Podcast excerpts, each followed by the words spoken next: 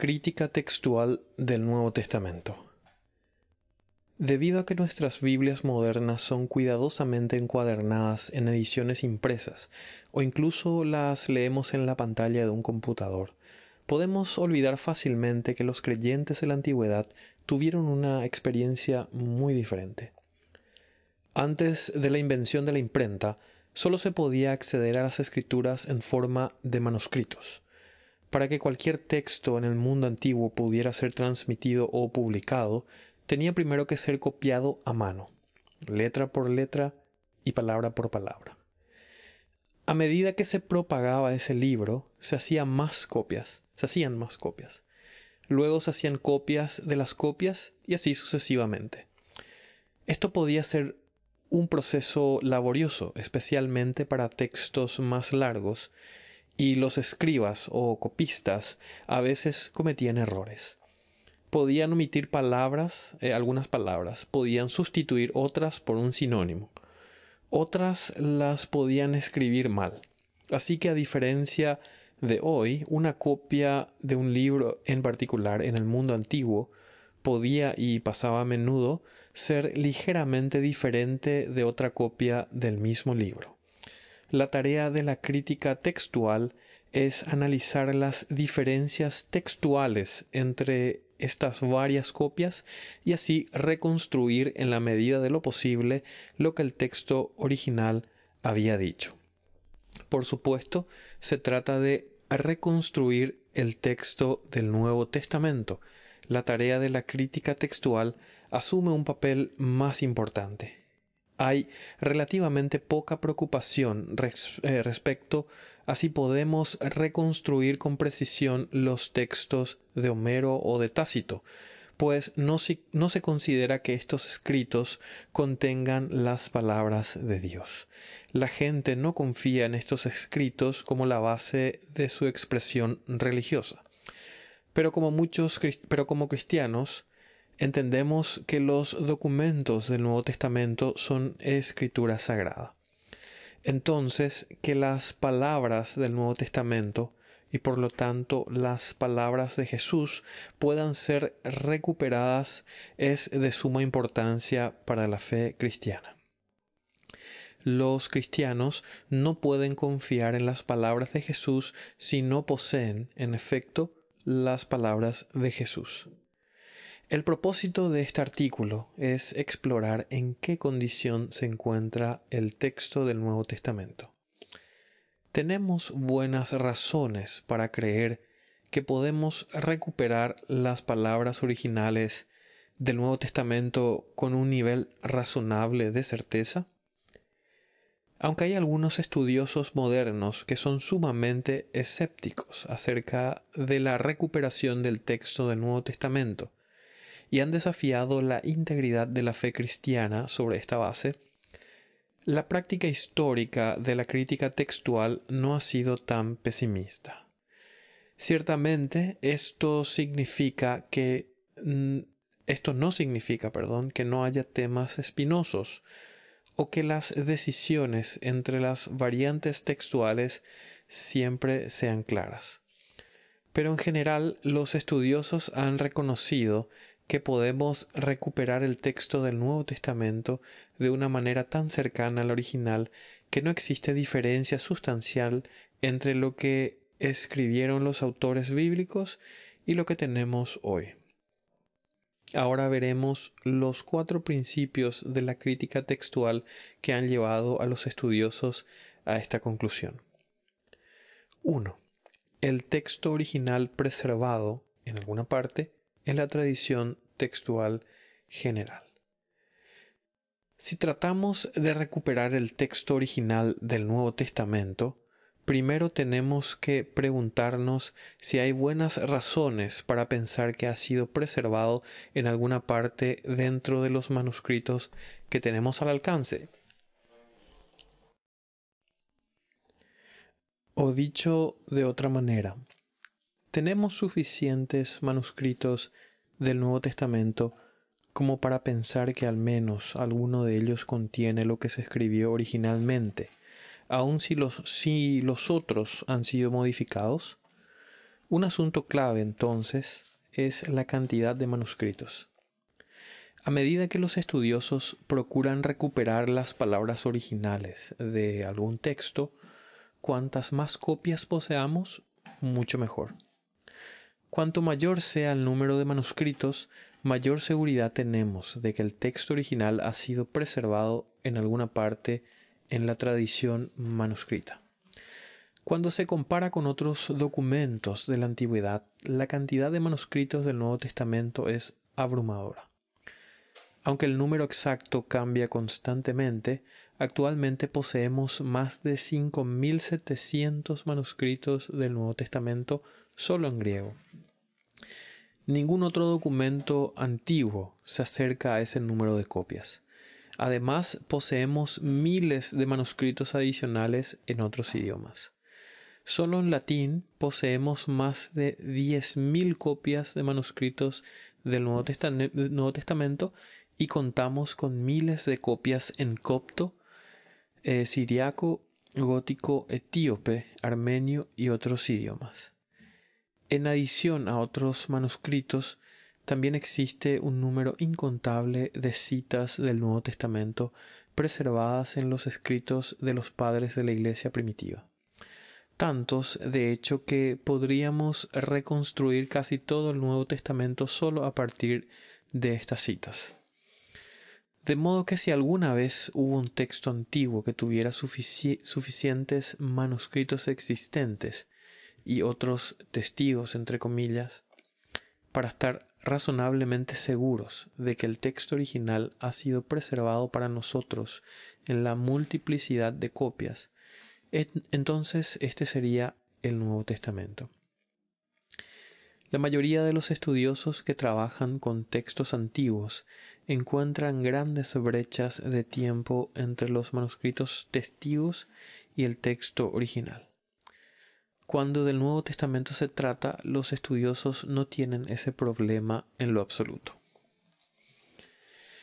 La vasta cantidad de manuscritos también debe, también debe considerarse junto al hecho de que un número de estos manuscritos vienen de un periodo de tiempo muy antiguo, tan antiguo como el siglo II. De hecho, un fragmento de papiro llamado P52, el cual contiene un poco del Evangelio de Juan, es nuestro manuscrito del Nuevo Testamento más antiguo que data del año 125, solo de 30 a 40 años después de que el Evangelio fue escrito. El pequeño lapso de tiempo entre la producción del Nuevo Testamento y nuestras copias más antiguas nos da acceso al texto del Nuevo Testamento en una etapa notablemente temprana, mucho más temprana que las obras más clásicas de la antigüedad, lo cual hace poco probable que la tradición, textual pudiera haber sido alterada sustancialmente dentro de este periodo de tiempo. La fecha temprana de estos manuscritos, combinada con su gran cantidad, provee un buen fundamento para pensar que el texto original ha sido preservado en alguna parte dentro de la tradición manuscrita. Si es así, entonces el reto de la crítica textual es diferente a lo que podríamos esperar. No es que carecemos de material, como si las palabras originales se hubieran perdido. Más bien tenemos demasiado material, las palabras originales más algunas variaciones. Segundo, la gran mayoría de cambios hechos por copistas son mínimos e insignificantes. Dado que existen variaciones de texto dentro de la multiplicidad de manuscritos del Nuevo Testamento que poseemos, ahora dirigimos nuestra atención a la naturaleza de estas variaciones. ¿Qué tan serios son estos cambios? ¿Suponen problemas considerables? Podría parecer razonable evaluar la seriedad de estas variaciones sobre una base numérica. Tal vez simplemente podríamos sumar todas las variaciones textuales y obtendríamos nuestra respuesta. Todos los estudiosos están de acuerdo en que hay miles de variantes textuales a través de nuestros muchos manuscritos. Quizá 200.000 o más. Nadie sabe la cifra exacta. Aunque a primera vista esto pudiera parecer un número abrumador, más variantes que el número de palabras en el Nuevo Testamento, debemos recordar que las meras estadísticas no cuentan toda la historia. El problema con un enfoque únicamente numérico para examinar la variación textual es que no aborda el tipo de variaciones textuales en el Nuevo Testamento. El asunto no es solo la cantidad, sino también la calidad de, las variaciones. Los estudiosos han reconocido desde hace mucho tiempo que la gran mayoría de variaciones textuales en el Nuevo Testamento son las que legítimamente pueden ser consideradas como insignificantes. Con insignificantes queremos decir que no representan un obstáculo para reconstruir el texto original. La mayoría de los cambios hechos por copistas en el Nuevo Testamento son errores pequeños y muy comunes que existirían en cualquier documento antiguo. Ejemplo de estos incluyen diferencias de ortografía, lectura sin sentido, cambios insignificantes en el orden de las palabras y otros por el estilo. A pesar de que estos, estos tipos de variaciones son abundantes, también son irrelevantes, al menos para establecer la confiabilidad de la transmisión textual.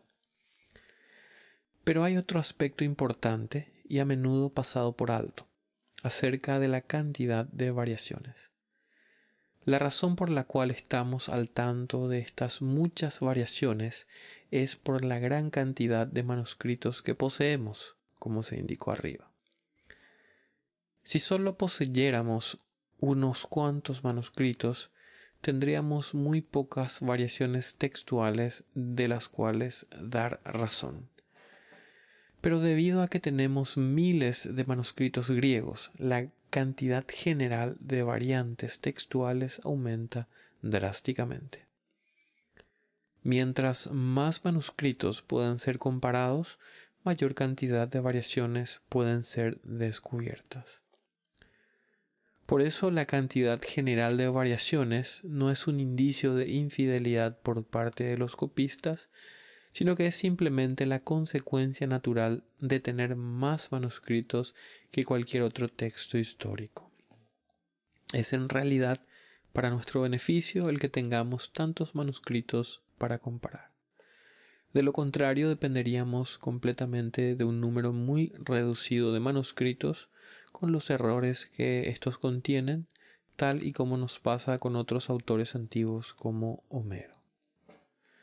Tercero, de la pequeña porción de variaciones que son significativas, nuestra metodología puede determinar con un grado razonable de certeza cuál lectura es el texto original. Hemos argumentado que la vasta mayoría de cambios textuales son insignificantes. No obstante, queda una pequeña porción de variantes textuales que pueden ser consideradas significativas, es decir, que cambien el significado del texto de alguna manera. Por lo tanto, uno podría concluir que estas clases de cambios presentan un reto real para la integridad textual del Nuevo Testamento. Sin embargo, estos cambios solo amenazan la integridad del Nuevo Testamento si somos incapaces de identificarlos como cambios.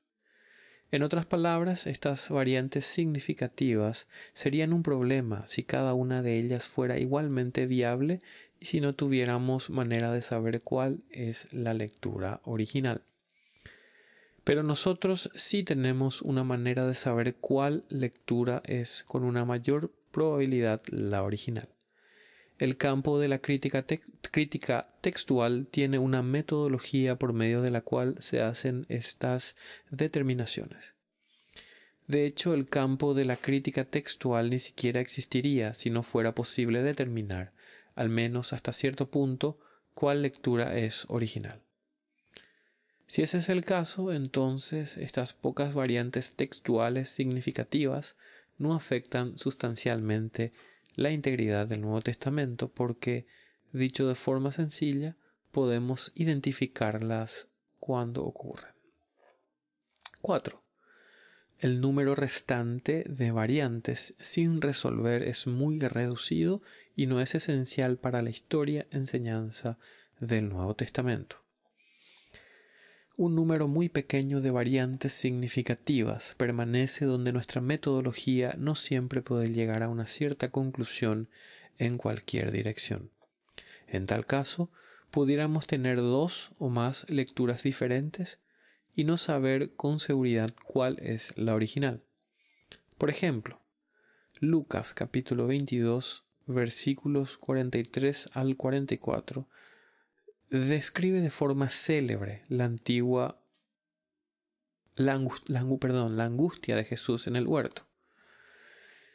Y cito, entonces se le apareció un ángel del cielo, fortaleciéndole y estando en agonía oraba con mucho fervor, y su sudor se volvió como gruesas gotas de sangre que caían sobre la tierra. Fin de la cita. Aunque estos versículos se incluyen en varios manuscritos antiguos y en escritos de los padres de la Iglesia, también se omiten en otros manuscritos antiguos y escritos de los padres de la Iglesia.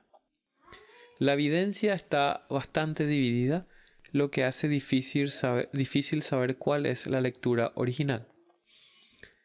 Es aquí entonces cuando enfrentamos una situación donde simplemente no sabemos cuál lectura particular del Nuevo Testamento es la correcta.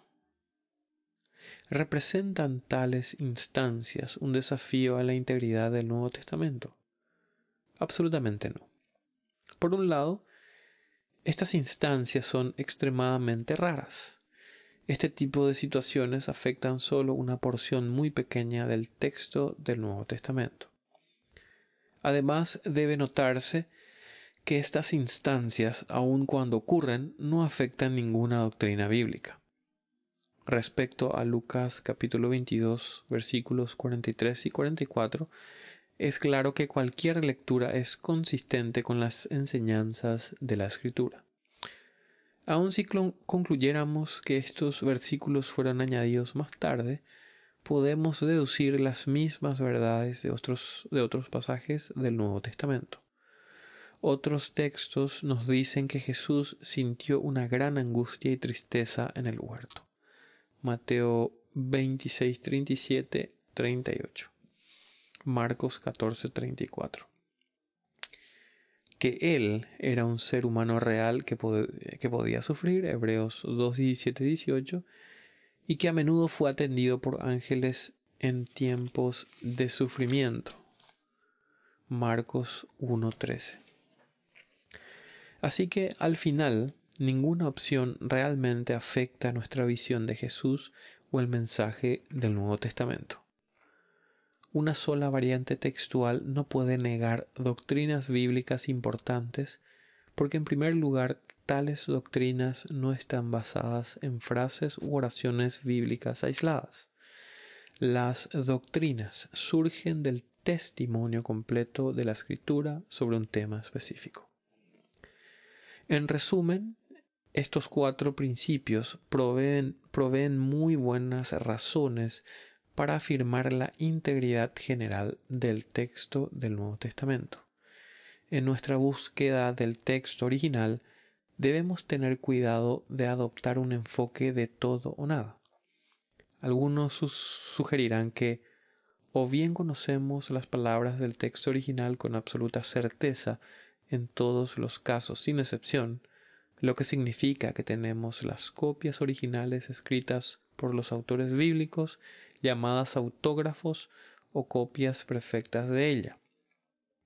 O no podemos confiar en lo absoluto en las palabras del texto original. Pero esto es una dicotomía falsa. Aunque no tenemos la certeza absoluta en cuanto al texto original en cada instancia en particular, tenemos certeza suficiente sobre el texto original como para confiar en que poseemos la enseñanza auténtica de Jesús y sus apóstoles.